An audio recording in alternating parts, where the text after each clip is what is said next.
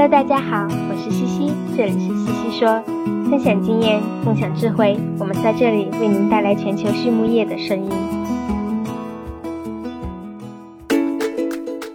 感谢西西说的合作伙伴们：英赛特解决肠道问题，美国达农威公司值得信赖的营养与健康专家，优宝生物、三和药业让健康养殖更简单。隆昌动宝十七年专注研制天然提取添加剂，引领畜牧业节能优产；大地汉克三十年专注为动物提供美味与健康；里兰动宝让食品和伴侣动物不断丰富我们的生活；康德全包膜凝聚未来，凝聚更多力量，释放更多能量。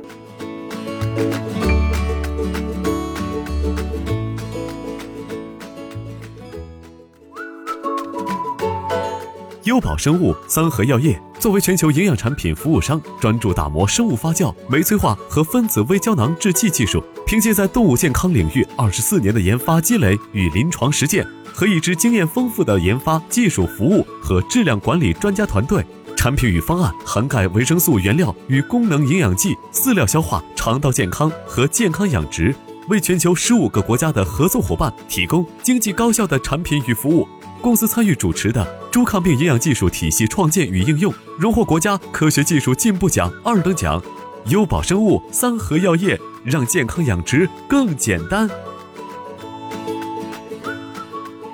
Hello，大家好，这里是西西说，我是西西博士公众号团队的丽婷。现如今呀，科技发展迅猛，但是将科技与养猪行业进行整合，似乎不像听起来那么的简单。如何培训员工熟悉应用新科技，一直是技术落地的最后一公里。这也是养殖公司看着新技术心动，却又迟迟不敢迈步的原因。如果应用做不好，反而会给员工带来更多额外的工作。今天的西西说 and Swinet 呢，我们邀请了一位有着别样经历的嘉宾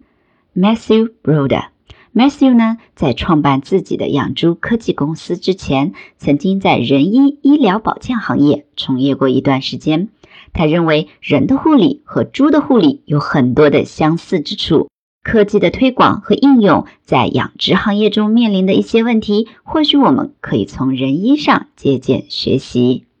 首先呢，我们来认识一下 Matthew。他从小在爱荷华州长大，祖上四辈呢都是养猪的。整个童年和青年时代，Matthew 都在农场和家人一起工作。尽管他热爱养猪，但是呢，最后决定成为一名人类的产科医生。所以本科他去了爱荷华大学读的医学预科。毕业后呢，Matthew 来到了一家疗养院担任注册护士助理，真是一个很独特的经历呢。正是在那里，他了解到了医疗保健和畜牧业之间存在的许多相似之处。于是他决定回到养猪业，创建了自己的科技公司。如今，Matthew 是 SwineTech 的联合创始人兼 CEO，为众多养殖者创建科学的解决方案，为动物提供优质、个性化的护理。Matthew 在业余时间自己也主持了一个播客，叫做 Popular Pig Podcast，有很多有意思的访谈内容，大家也可以去关注一下。那第一个问题是，目前科技在养猪行业中应用所遇到的问题有哪些呢？Matthew 说，招不到，留不住，已经成为养猪业面临的人才困局。猪场的工作需要依靠大量的劳动力，我们现在招募到的许多员工也从来没有和猪打过交道，这会让猪场的工作及管理变得更有挑战性。面对这一困局呢，很多生产商会利用精准营养、精准医疗等先进技术手段，帮助他们减少对劳动力的需求，减轻劳动力短缺带来的负担。但是在过去的几年间，并没有看到大量的有关于这些技术推广成功的案例。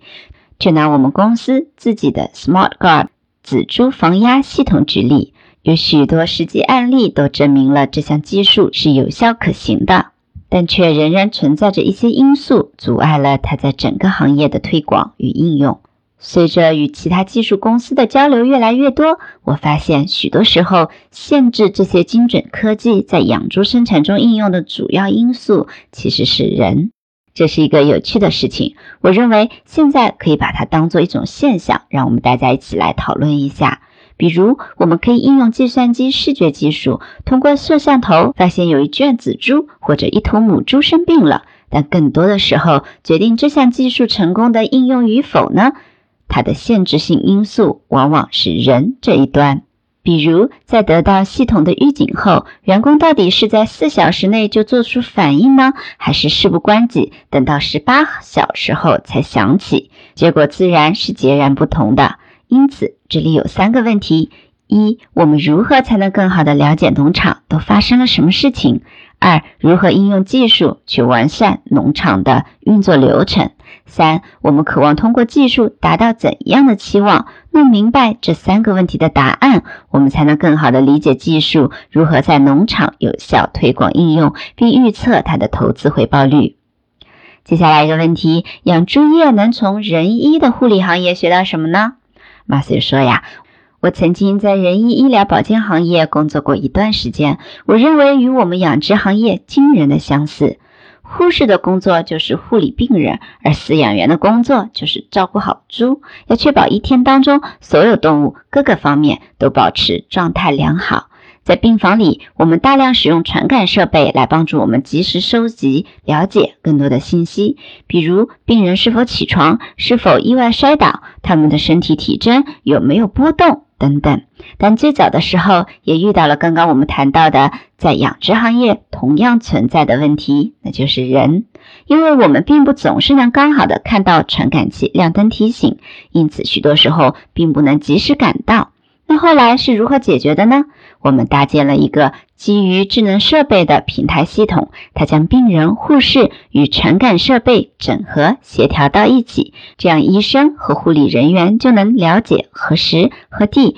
遵循怎样的流程规定，做哪些事情来帮助需要帮助的人。此时就意味着我们以一种有效的方式提高了高质量的护理，让医患的生活质量都大大的提高了。回归到我们目前所面临的养猪行业，如果我们将更多的注意力放到人身上，设计一款管理型的软件，帮助他们更有条理的工作，提高沟通能力，这样就会减少他们的工作压力，员工也会更加快乐，也就更能胜任护理这份工作。通常他们的工作质量和猪场的生产数据自然就会提高。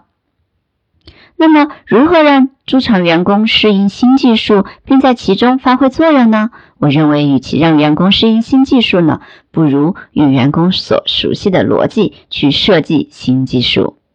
我们发现一个很有趣的点，就是我们新招进来的年轻人都十分的具有洞察力。当他们第一次进入猪场，来到一个新环境，尽管对猪不熟悉，但他们在技术应用方面有很高的天赋，并且学习能力很强。只要将猪场的管理系统、用户界面和用户体验设计的和 Facebook 这类他们所熟悉的社交软件一样，那么无论是日常工作还是场内的生产流程，他们都能很清晰，并且很快的熟悉起来。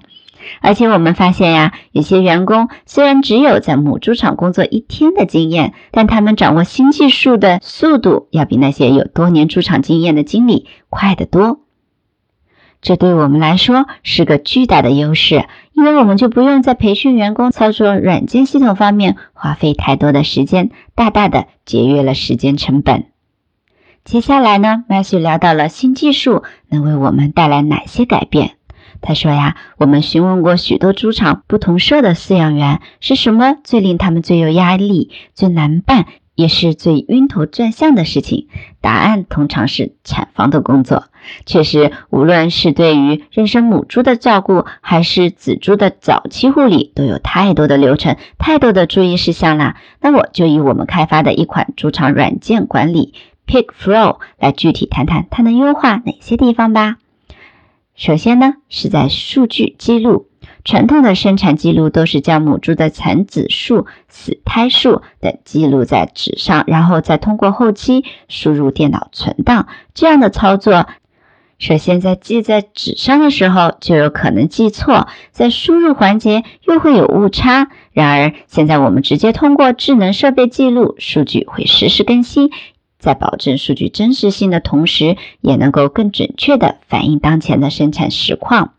第二方面呢是巡查设定，比如有一头母猪有过死胎的历史，我们可以在软件中找到这头母猪，设定一个十五分钟的闹钟，提醒我十五分钟后再来检查它的分娩情况。再比如，另一头母猪从分娩开始间隔了半小时以上都没有再生产仔猪，按照软件的流程就会提醒饲养员该助产了。这样有计划、有安排的设定，可以帮助员工更有条理地处理好他们的工作。第三方面呢，是新生仔猪的管理。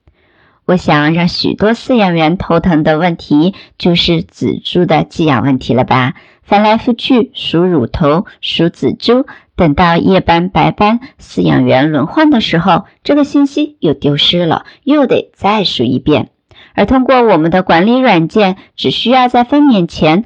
根据待产母猪的有效乳头数量化其对应的仔猪数量，作为我们的期待值输入在该母猪的名录下。等到生产的时候，记录下这窝仔猪相较于我们的期待值到底是多了还是少了多少头，这样我们就可以清晰的知道哪窝有多多少，哪窝少多少。进而方便我们交叉寄养，不用一遍一遍的去数猪啦。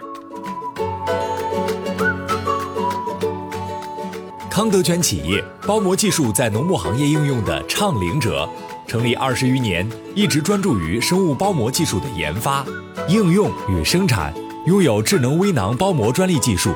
核心包膜产品远销全球五十六个国家和地区，实现中国品质服务全球。现推出包膜产品检测服务。包膜产品研发服务、包膜产品技术定制服务，